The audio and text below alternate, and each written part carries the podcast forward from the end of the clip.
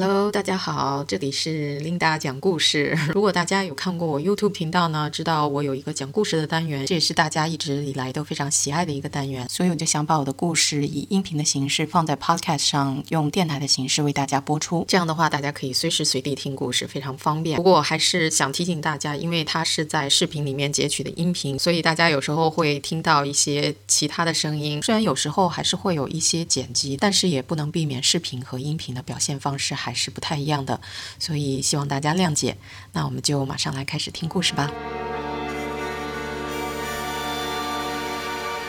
Linda 讲故事，Enjoy。今天就来讲一些我的狗狗的故事。其实这不是一个故事，就是好多故事串起来的。就是我觉得印象比较深刻的吧，没有什么特别劲爆的内容，但是嗯，我觉得还有一些故事还挺有意思。如果大家有养宠物呢，应该也有些共鸣，有的一些故事可能也发生在你们身上过。所以 嗯，好，那我们就开始吧。就就来先介绍一下它吧。呃，它的名字叫 Cooper，今年呢应该是六岁半吧，还是七岁半？六岁半不到七岁，应该它是。一一年四月份生的，所以应该是今年四月份是七岁，所以还不是一只特别老的狗狗。嗯，然后它品种呢是一只拉布拉多，呃，它虽然是纯种的，但是呢。反正这个我们一会儿再讲吧。我觉得它不是那么好的种，虽然说的它血统是很纯，但是跟一般那种我们觉得很高贵的血统是不一样的。说到我怎么领养它的呢？我觉得我们还是挺有缘分的。之前其实它并不是我的狗狗，呃，当时呢我是住在一家人的一个房子里面，就算是一个房东姐姐吧。她老公呢是一直在国内工作做生意，然后有时候回来一下。然后她老公呢是。号称是特别喜欢狗的人，所以一直呢就是想养在家里面养一条狗，但是呢又他又不是那么特别懂怎么去 take care 这个狗狗，所以有一天呢他就把这只狗狗就带回来了，据说是在一个宠物商店买的。所以这里说个题外话，大家千万不要在宠物商店买宠物。如果大家要想养宠物呢，最好去到那个收容所啊、流浪狗的这个救助的场所啊去领养。或者呢，是到专业的养狗人那种 breeder 那边去，好好的看一下他们养狗的这个环境啊，还有这个主人是不是真的 care 这个。狗狗，那宠物商店的狗狗呢，一般都是我们说从那种 puppy mill 啊买来的。那种 puppy mill 呢，是宠物的一个大的养殖场，然后他们的环境特别特别的不好。据我的一个业内的朋友说呢，宠物商店呢买这种狗，通常一只狗只有五十刀，然后呢他会把它用一千刀的价钱卖出来。它呢就是在宠物商店花一千刀买回来的，但是我觉得它真的不值一千刀，因为他们这种 puppy mill 它的那个环境特别差，所以呢，它虽然是说都是纯种，但是呢。它这个狗爸爸和狗妈妈的血统呢，可能都不是特别好，所以呢，他们也不管他们身上到底有没有疾病啊或者什么的，而且很多呢都是一窝可能下十几个这样的，就是超负荷的，就是把这个狗妈妈变成一个繁殖的一个机器，所以呢，他们各方面的这个饮食啊，还有这些东西都没有跟得上，所以一般来说，这种宠物店的宠物呢，它的健康状况都。不是很好，像我们家这只呢，基本上就是从买回来之后就一直有毛病，就是这个我待会儿再跟大家说，就是这个健康状况非常不好，所以呢，我不觉得它是。就是血统特别好的，就是这种养狗的地方呢，他养的这种狗呢，他都是挑那种血统特别好的，非常健康的。当然，他们有的时候去为了做瘦啊什么的，他们的身材的比例啊、什么长相啊都是非常好的那种。所以这个就就是另外一说了。但是起码这种专门养狗的这种机构呢，它还是对狗 take care 的稍微好一点吧。虽然我也不太建议去到这种地方去买狗，我还是建议大家就是尽可能的去收容所去领养。Anyway，这个跑题了哈。然后他把他带回来以后呢，就一直在就是这一家人养着。但是呢，房东姐姐啊和他有一个女儿，大概是上初中吧，十二三岁，也不是特别懂得去训练狗狗啊，去真的去怎么 take care 它。他们的理念呢，就是我只要每天三餐给你顾好了就 OK 了，其他的就是包括这个狗狗身心的成长啊，还有怎么去训练它，包括就是训练它上厕所这件事，他们都做不到。那我有试着去尝试帮他们去训这个狗狗，让它可以知道。到外面去大小便啊，但是这个过程是要有人配合的，就是全家人都得配合。你不配合的话呢，就嗯很难去实现。所以他呢，就是到了一直到了四五个月大都没有训练好，在外面大小便，就是它不知道应该到外面去大小便，所以呢，这个狗这个主人呢，就这个男主人啊，就非常的生气，然后就说，嗯，以后不许它进家门，因为它是两个月大的时候领养回来的，然后到了三个月的时候，他就完全不让它进家门了，就是它一直在外面的院子里面，然后睡觉呢也在这个车库里面睡。那车库里面呢，其实加州的天气晚上还挺冷的，也没有什么供暖的设施啊什么的，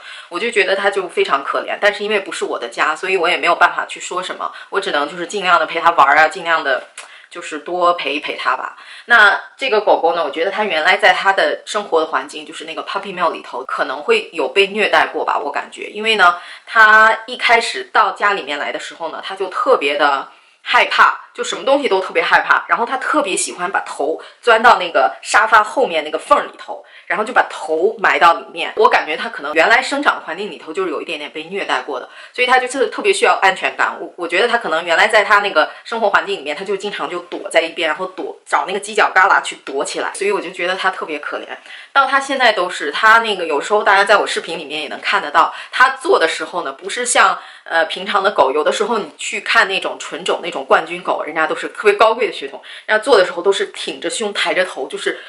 自己感觉就自己就特别高贵那种。但是他呢，从来都是窝着腰，好像自己被虐待那种感觉。你大家可以看 现在，看一下，他就每天就这样坐着，就好像特别可怜。虽然他现在呢，就是生活的，我感觉他生活的也挺幸福的吧，但是他一直都是这个样子，所以我感觉他就是从小有 被虐待的那种。而且他就是那一家人把他买回来以后又。对他身心可能又造成了一些伤害。当时我记得那家人就是完全不让他进家门，之后呢，他就一直在院子里面。但是呢，他们又怕他去刨院子啊什么的，把他们花花草草弄坏了，所以呢，就一直把他拴在一个柱子上面。他们的院子里面有个凉亭，然后有好多柱子，就把他拴在那个柱子上面。然后加州的夏天那么热，就是。九十多度、一百度的气温，就是大夏天、大热天的，也把它拴在柱子上，它还没有一个地方可以去躲，就是阴凉的地方可以去躲，然后就一直那样子。所以呢，我就啊，我心里看的就是非常心疼，但是因为不是我的狗，所以我没有办法说什么，我只能就是说尽量的给它多喝点水啊什么。不是，no，但是唉，就是我不能说那家人有在虐待它嘛，只不过就是。我感觉就是无知吧。幸好呢，邻居可能从二楼就能看见他们家院子里面，就看见这只狗天天就被拴在那里，然后就叫了警察，然后叫两次警察，最后呢，终于就是不把它拴起来了。那个警察过来一看呢，说你不能把狗拴上，这是虐待。所以呢，我其实我还挺庆幸的。后来呢，就不把它拴在里面了，就可以让它在院子里面随在随便跑。虽然也不是。理想的一个状态吧，但是起码呢，它可以有个阴凉地方可以躲，可以稍微来回跑一跑啊，走一走。之后呢，最让我心疼的一件事呢，就是。呃，没有人跟他去交流，就是他永远呢都是隔着那个玻璃窗，然后看着这一家人在吃饭，在干很多事情，但是呢，他永远都进不来。就是那个，我觉得让我觉得最可怜的，他每天就在那个玻璃窗前面就这样坐着，然后就看里面的人。有的时候呢，我有时间我就陪他去玩一玩，但是呢，嗯，我从早到晚都要上班啊什么的，所以呢，也没有太多的时间去陪他玩，只有就是晚上的时候。嗯，后来呢，就开始变成他呢就知道了，每天晚上这个女主人呢一叫他，他就得去那个车库里面去睡觉。然后他知道这件事的以后呢，他就不听那个女主人的话了。然后那女主人呢就跟我说，他说那个狗呢天天就等着你回来，就等着我回来，让我就觉得心里面挺挺伤感的，但是也挺。温暖的那种感觉，然后我就看见他就坐在那个院子里面，不是有一些椅子呀、沙发啊什么，他就坐在那个沙发上，面朝着那边，然后就不知道在想什么。然后我过去一看他，我说 Cooper，然后他就回过头一看我，然后那个尾巴就开始摇啊什么的，就啊让我觉得特别温暖的那种感觉。所以呢，那个女主人后面也不叫他了，就让他等我回来以后，我陪他玩一会儿，然后我再让他去那个车库里面去睡觉，他才肯去睡觉。然后就这样过了大概两三个月吧，等到他五个月的时候，当时呢，我正好找到了自己房子，然后我就搬出来，正好那个女主人呢，她怀孕了，所以呢，就是肚子也慢慢大起来，她的个头也慢慢大起来，所以我就跟她说，我说那个，要不然你把这条狗交给我吧，因为老公。经常不在嘛，就她，然后带着一个孩子，现在又怀孕，又有一个小的，她就很难去 take care 他们。而且我感觉这家人其实也不是特别特别的关心那个狗狗，就是他们有它和没有它都无所谓。所以呢，我就提出来说，要不然我帮你把它养了吧。然后他们就很欣然的答应了。然后我就把它。呃，就领养出来。当时呢，我就专门找了一个可以养狗的一个公寓，然后它就变成了我的狗狗。后面其实它是很聪明的一个狗狗，就是。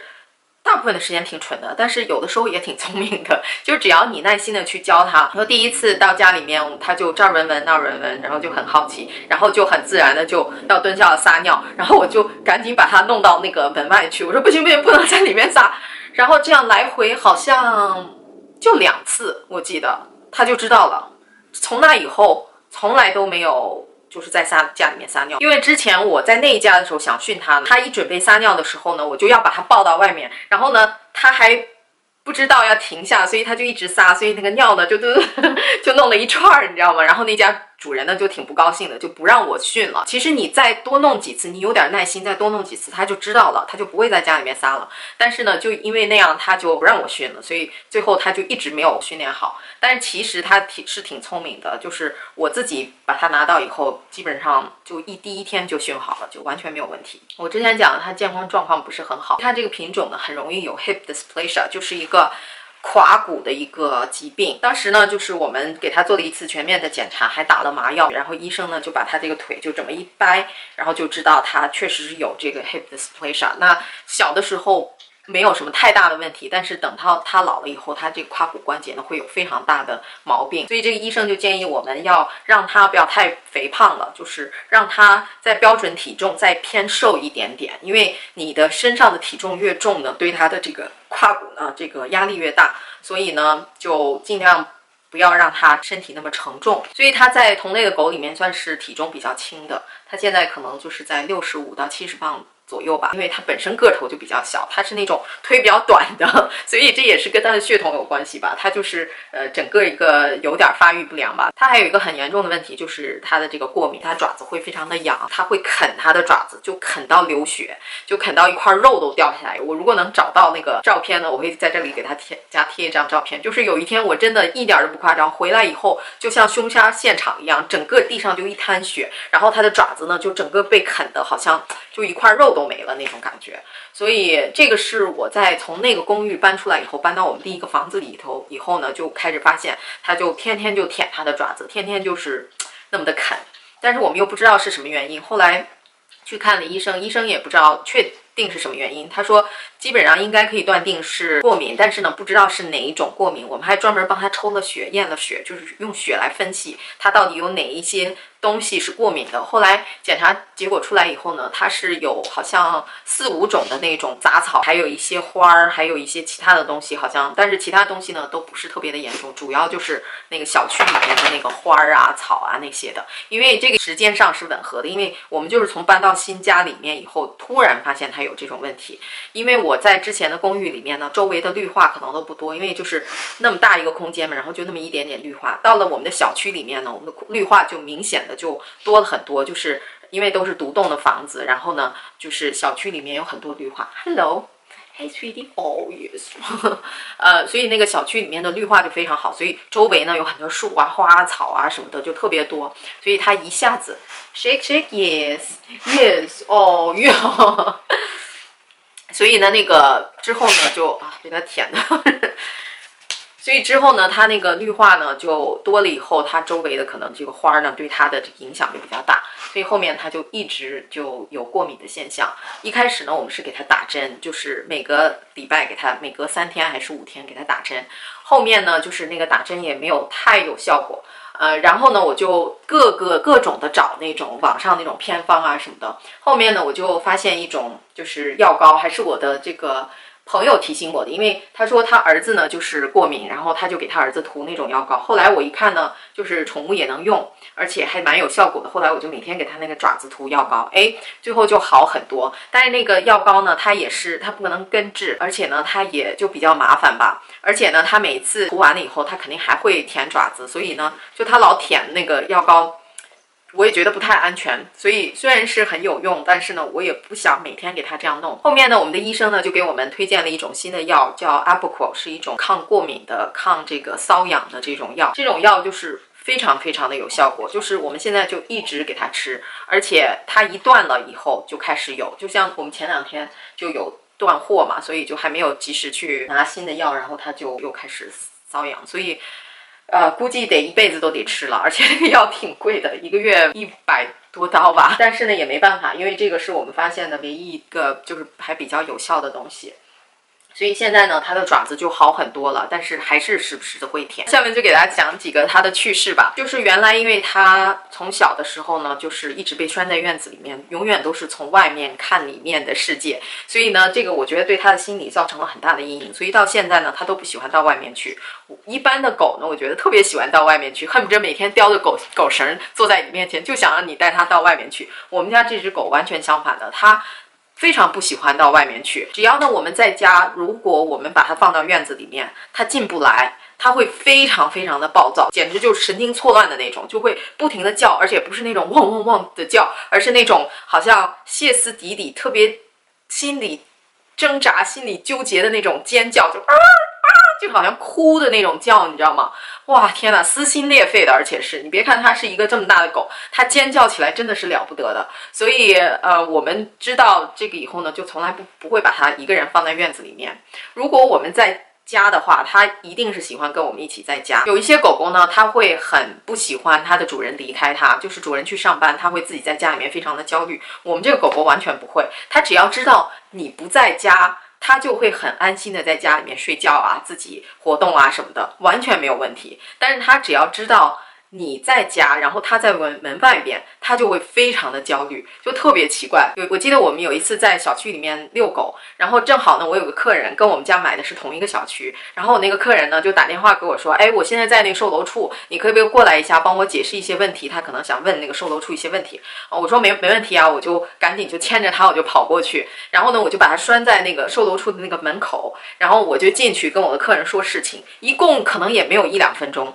他而且他能看得见。我他就在那个门口的那个拴着，然后我就在那个售楼处里面，就是大概隔着也就是几米远的地方，完全不行，疯了，简直要就是叫的那个嚎叫啊，简直就是歇斯底里的。哦天哪！所有的售楼处的人，还有我的客人，所有的人在周边的人都说这个狗有没事儿吧？这怎么会叫成这样？他就是就是可能想起来，他觉得我又要好像背叛他了，又要把他拴在外面了，他可能就不想。这样的事情再发生，所以他就特别特别的不愿意，特别特别的焦虑。还有一次特别有意思，我们呃的一个朋友帮我们看狗狗，我们有事去外地了，然后呢就把它放在我们的朋友家看了几天。这个狗呢就是跟谁都自来熟，它不会说啊我离开我的主人了，换了一个主人，它会觉得非常焦虑，它不会，它跟没事儿一样，特别的好。所以呢就是跟我的朋友相处的也非常的好，在人家家过得就是特别幸福。但是呢。到了晚上，问题就来了。因为我的朋友呢，他是养了一条蜥蜴，就是那种四脚蛇的那种，大概这么大的蜥蜴。那个蜥蜴呢，它好像是在当时在冬眠吧，他就把它放在那个楼上他们的卧室里面。但是他有的时候呢，醒来也会就是在家里面走一走啊什么的。然后我那个朋友呢，他就不想让这个蜥蜴呢，就是出来以后。然后到一个环境里面有狗毛啊什么的，然后它就不小心吸进去，或者不小心舔到，或者是它会对这个环境过敏什么的，它就不想有这样的事情发生，所以呢，它就一直把它的卧室门就关着。我们这个狗狗呢，就是它家里面哪里都可以去，除了这个主卧不能去。但是问题就来了，到了晚上呢，我的这个朋友呢就在里面睡觉，然后就把门关上，然后它就在门外面，因为一般呢它是跟我们一起睡的，就是在我们的同卧室的房间里面睡。所以他一到了这个环境呢，他不能跟这个主人一起睡了，他就觉得非常的焦虑，就开始呃觉得很委屈，然后一整晚上都在哭，就啊啊，就就那样叫，你知道吗？啊，我的朋友就是简直都没有办法睡觉，然后他们就觉得，哎呀，这个怎么办呀？就接连两晚上都是这样。他说，哎呀，不行啊，不能，这一直都是这样，怎么办呢？想个办法好了。然后呢，他们就。想了个办法，还好他们的家的那个设计呢，就是还蛮好的，所以呢，他们晚上呢就是把睡衣什么都换好了，然后呢就假装出从正门出去，然后就 By Cooper，就好像他们要出去，然后那个 Cooper 呢就坐在那里面想，哦，他们出去了，OK，好吧，那我就安心了，然后就一晚上都没有问题，然后我的。朋友呢，从这个门里面出去以后，他们家的主卧呢有个推拉门，出来以后有一个楼梯，从这个外面呢可以直接上楼梯，然后上到那个主卧的那个阳台，然后再从主主卧的那个推拉门里面进来。所以呢，他们就从正门走了，然后再溜回自己的卧室，然后这样的话呢，就一晚上都没有问题，因为他呢觉得这主人走了。不在家，所以他就觉得很安心，然后就一整晚上都没有问题，睡得好好的。然后第二天早上，他们从卧室一出来，Hi Cooper，然后他就整晚上都在那个卧室门口就等着嘛，然后就在我那个卧室门口就睡觉。然后等我的朋友早上出来跟他打招呼，他就嘿，他可能也觉得哎，你们怎么从那里面出来了？你们不是最应该从门里面出来？但是他。肯定也想不了那么多了，就啊没问题。所以我的朋友呢，后面几天呢，每天都是这样，从自己的正门溜出去，然后再从卧室门里面 溜回来，然后这样就相安无事的，特别有意思。到现在他们每次还在谈这段事情，就觉得特别特别好玩。当然我当时没有。告诉他们说他小时候有这样的阴影，所以呢，我当时也没有想到这样的事情会发生。然后因为我们在国外嘛，所以他也没有办法联系我们。后来他们就反正自己想办法解决了，也挺好。那他小时候呢，我记得有一件事情让我印象挺深的，就是当时我跟我老公刚刚开始交往没多久。然后呢，我老公呢是特别喜欢狗的人，到现在都是基本上都是他在 take care 我们的狗狗，所以当时呢，他就经常带它出去玩呀什么的。他特别喜欢坐车，所以呢，呃，我老公呢当时开的是一个两门的一个敞篷，然后有时候呢，他就把那个敞篷棚子呢，呃，拉上来，就是没有敞着篷，但是呢，他把那个后面的那个窗户，因为呃。那个门是它只有两门嘛，所以就是那一个门呢是比较大的，所以他就不把那个窗户摇下来。但是后面呢有一个好像一个三角的这样一个窗户也是可以摇下来的，但是没有门。那个窗户呢比较小，所以呢他就觉得啊，他应该不会蹦出去啊什么的。所以他一般呢就是为了就是进点空气，他就把后面那两个小的那个三角的窗户摇下来。他呢就在后后座坐着。当时呢他已经挺大的了，大概五六个月了吧。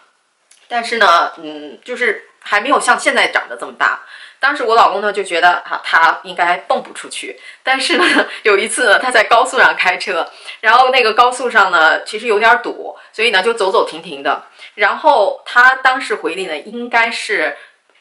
高速可能旁边的那个车道啊，有个人或者跟他招手，一看有狗狗，说哎，狗狗好可爱，可能跟他招手或者什么，然后他自己呢也没有意识到，然后噌就蹦出去了，就在高速上那么多车，然后就蹦出去了，我老公吓傻了都，因为他当时就在想说完了，我把我的狗交给他，然后他让他在高速上被人碾死了，就是那个感觉，你知道吗？然后呢？他就没办法，就赶快在高速上那么多车，一条另一条道一条道往往里并，然后就并到能停车的地方，然后就把那车停在那儿，然后你就听吧，那高速上所有人都人都摁喇叭，当然就是还好，就车速不是特别快，就是都是走走停停的比较堵，然后呢，大家也都让着那个狗，好多人在那里摁喇叭，然后我老公赶快把车停在那边，然后又跑回去追他。他呢自己我估计也吓傻了，因为他毕竟不知道发生了什么事，他只知道当时他一图一时的快乐，然后蹦出去了。但是蹦出去以后该怎么办，他也没想，然后自己在那儿也傻了，然后就定在那里。还好他没有跑，然后我老公呢赶快就把他抱起来。他那时候已经挺大的了，虽然没现在大，但是也有个呃五六十磅吧应该。然后把他抱起来，然后就赶快往他的那个车那边走。所以就很多人摁喇叭，最后终于就是把他放回那车里。我估计那一次呢，他就比较的。知道了，就以后再也不会往出蹦了。当然，我们也基本上不会把车车窗摇下来，因为怕他再有这种事情发生。还有一次呢，就是可能也让他接受了一个教训吧。我们一般在外面走呢，是不敢把狗绳解下来的。但是呢，有一次我们去，那是。当时我也是跟我老公没交往没多久，然后我们去那个我去他住的那个地方，他在好莱坞住当时，然后他那个周边呢有一个公园叫 Running Canyon，虽然说是公园吧，但是它其实它是一座小山，然后你就可以上去爬山，然后上下山呢都是基本上一条道，然后很多人在那边爬山。一般的地方呢都是要讲文明嘛，就一定得拴狗绳，但是那个地方呢，因为可能它就上下一条道，所以是可以把狗绳解下来的。我们当时就想，哎，反正上下一条道嘛，也丢不了，那就把狗绳剪下来吧。然后我这个人呢是比较没有那么严肃的人，就是我觉得，哎，没事儿没事儿。然后我老公就说，能行吗？他那个到时候跑的没影儿了，咱们找都找不着。我说没事儿没事儿，他不会跑那么，反正就那么一条，怎么也能追得上他。然后我就把狗绳剪下来。它呢，当时还是一个比较小的小狗，所以呢也是比较好奇嘛，就这儿看看那儿看看，然后跟这儿的狗玩一玩，跟那儿的狗玩一玩。一会儿呢，蹭蹭蹭就爬上去了。然后我们走的呢没有它那么快，所以呢一会儿就没影儿了。没影儿以后呢，我我还是觉得哎没事儿没事儿。后来大概有过了可能，我觉得可能有半个小时，但应该没那么长时间。然后就一直都找不着，一直都往上，我们一直还在往上爬，然后我就有点紧张了，我说不会真丢了吧？我们一直在找啊，然后就在叫它的名字什么的。然后从山上走下来的人呢，就说你们是不是在找一条狗啊？我说是。然后他说啊，他在上面呢。他自己可能也慌，你赶快上去看看吧。然后我们就赶快往上跑。那个时候其实应该已经就快到山顶了，所以就是也没有也到头了。然后我们就跑上去呢，就看见他就是特别紧张的那个样子，然后就这儿也看看，这儿闻闻，那儿闻闻，然后就也不知道该干嘛。就是我能看见他那个眼神呢，就是他自己也慌了，你知道吗？因为那么长时间都没有看见主人，他就可能自己心里面也意识到说啊。是不是丢了或者怎么样？就是当然我可能把它太人性化了吧，但是我当时呢就感觉到能看得出来它眼睛里面那种焦虑什么的。然后一看到我们，马上特别开心，那个尾巴就摇啊，然后就从我们颠颠颠就跑过来。自从那次之后呢，呃，我们每一次带它去这个狗海滩呀。嗯，都是把它就是解了狗绳，它自己跑的。但是它每一次呢就跟狗玩玩玩，但是呢它也一直在瞄着我们。一般呢我们就在狗海滩顺那个海滩就走，然后它呢就跟其他狗就玩一会儿，然后就跑上来跟我们一起，然后再跟其他狗玩一会儿，然后再追上我们。就是它一直就让我们保持在它的视线里面。后面呢我就感觉呢它。对我们的兴趣比对别的狗的兴趣要大，而且现在可能更加年长了吧，就没有那个小狗那个时候那么好奇呀或者什么的那种感觉了。就是每一次我出去遛狗啊或者怎么样，它都是很乖乖跟在我身边。它看见别的狗呢，也不会像原来那么冲动，就想冲过去就跟人家示好啊，或者是玩儿呀，或者是怎么样。它就是看一看哦，这就是条狗，嗯，没关系，就就还跟着我们走。所以这个也是随着年龄的增长，你能看出来它那个变化。还有一次呢，就是这个也是跟我老公发生的一件事情，就是我们当时住的小区呢是后面是背着山的，所以呢有一大片的这种丛林吧。那边呢是住着很多学名叫郊狼，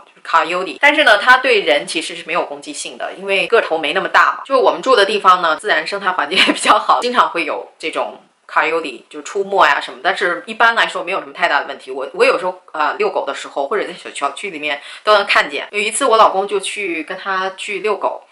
然后就在我们小区路上走，然后那个路那边呢就是靠着山，然后就一大片的那种丛林啊什么的，然后有那种特别高的那种草，几乎有一人高的那种草丛吧。然后我老公呢，就在路上跟他走的时候，就听见那个草丛里面就唏唏嘘嘘的那种，就是你能听见有东西在里面就走动啊什么的。然后我老公呢，就一直就感觉到这个东西呢，就一直在跟着他们，知道应该就是卡尤里，但是也不太害怕，因为他们基本上对人啊或者对这么大的狗都没有什么攻击性，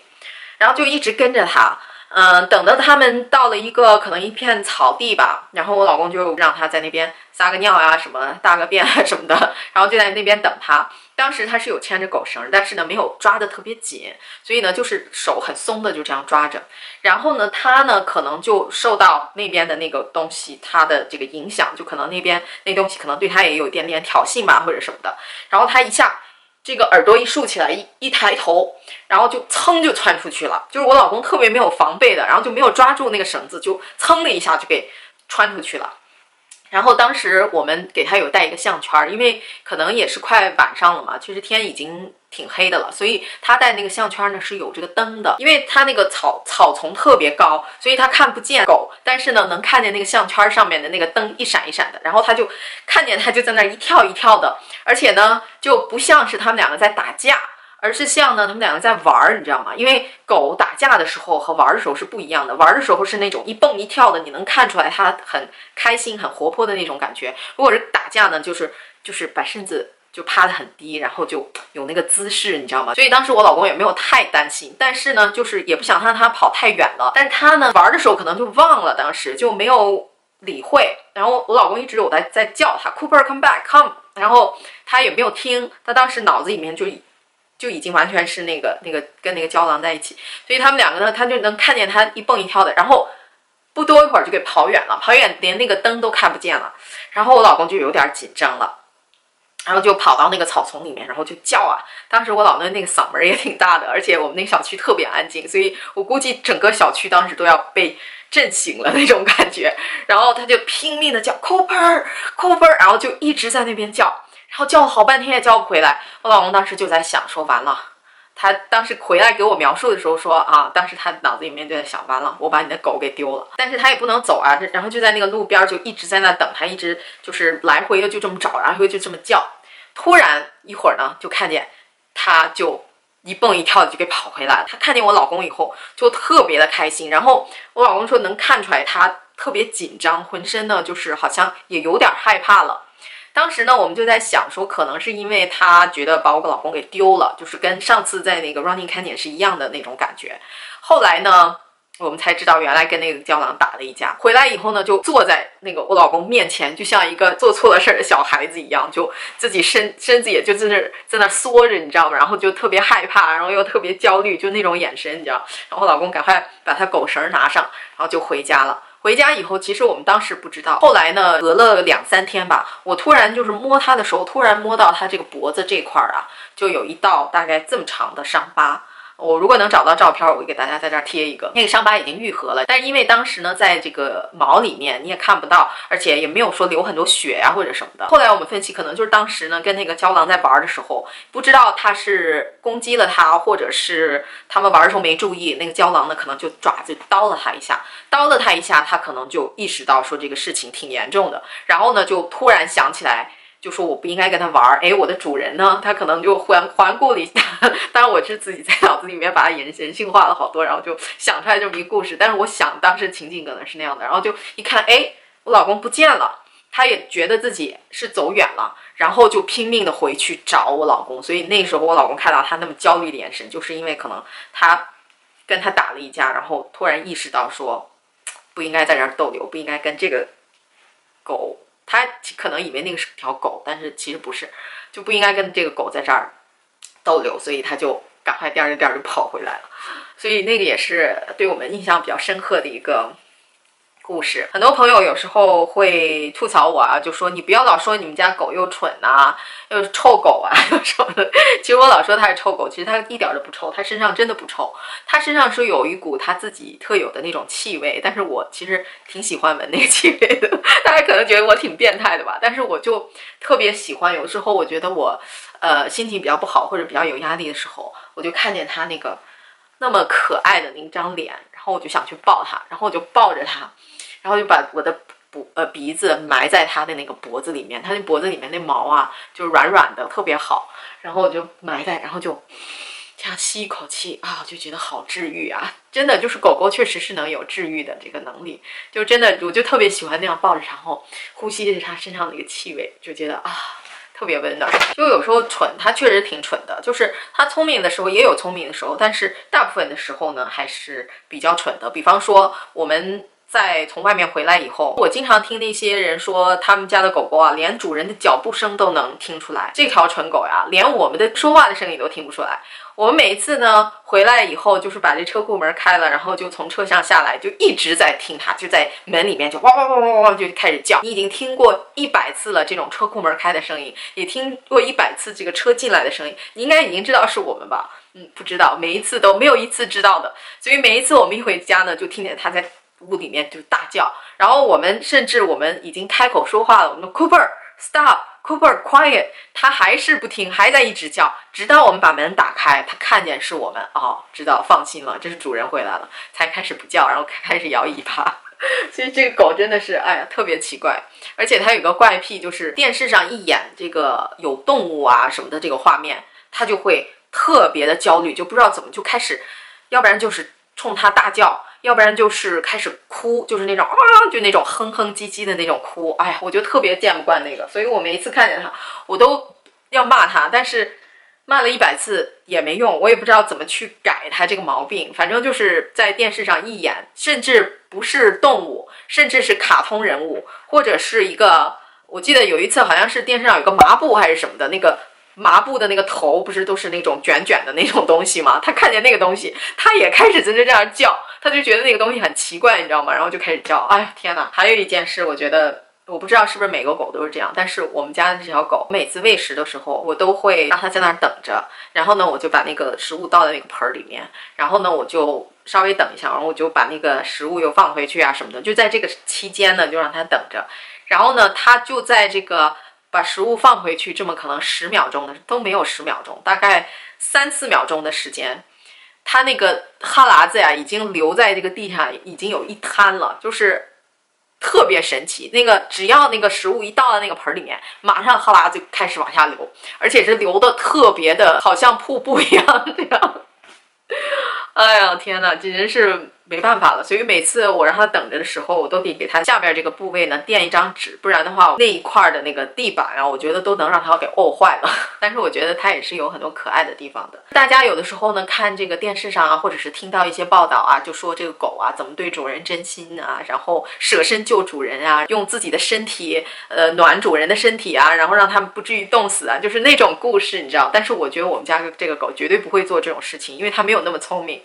但是有一次呢，就是让我觉得挺人性化的，让我心里面暖暖的。就是也不是有一次了，就是他有个习惯，就是啊早上起来呢是我老公先起，然后我老公起来呢就开始弄他，就把他拉出去遛啊，让他大个便，然后回来以后给他喂狗食。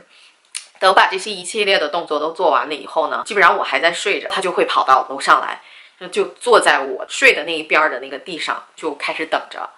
等着呢，等我一有这个醒的迹象啊，我一睁开眼了，一开始动了，他马上就坐起来，然后就跑到我那个床边，然后就开始舔我什么的，就是 让我感觉到好像他就专门在等我，然后就早上给我一个亲吻，就送上一个亲吻的那种感觉，就特别的暖心。啊，我觉得啊，这个狗还是有一点点的人性的。好了，以上呢就是我们这次讲故事的全部内容，希望大家喜欢这次的故事时间。如果大家想继续听到类似的内容呢，希望可以关注这个 podcast。如果大家想看视频版的呢，也可以去我的 YouTube 或者是 B 站频道，我会把链接都链在下面给大家。还可以关注我其他的社交媒体，全部的账号都是 at Miss Linda Y M S L I N D A Y，大家可以在上面跟我互动沟通。那我们这次就到这里吧，我们下次再见，拜拜。And life is just a chain of moments spent.